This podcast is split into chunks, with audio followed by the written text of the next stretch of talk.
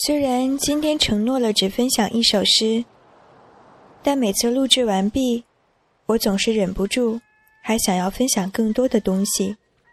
那，那么好吧，再给大家带来今夜的第二首诗，来自俄罗斯诗人帕斯捷尔纳克的《诗的定义》。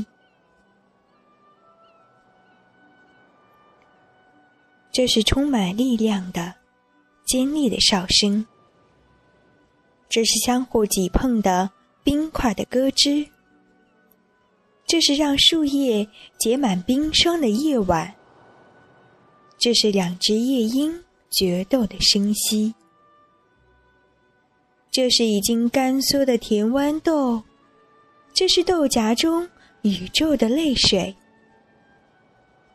这是费加罗从乐谱架和横笛向着奇田纷纷倾泻。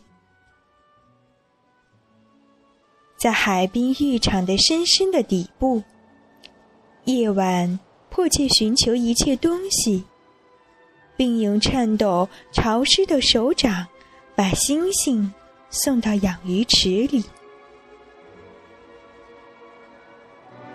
闷热比水中的木板还要平坦。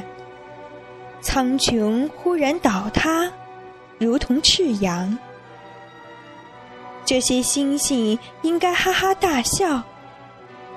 反正宇宙是个偏僻地方。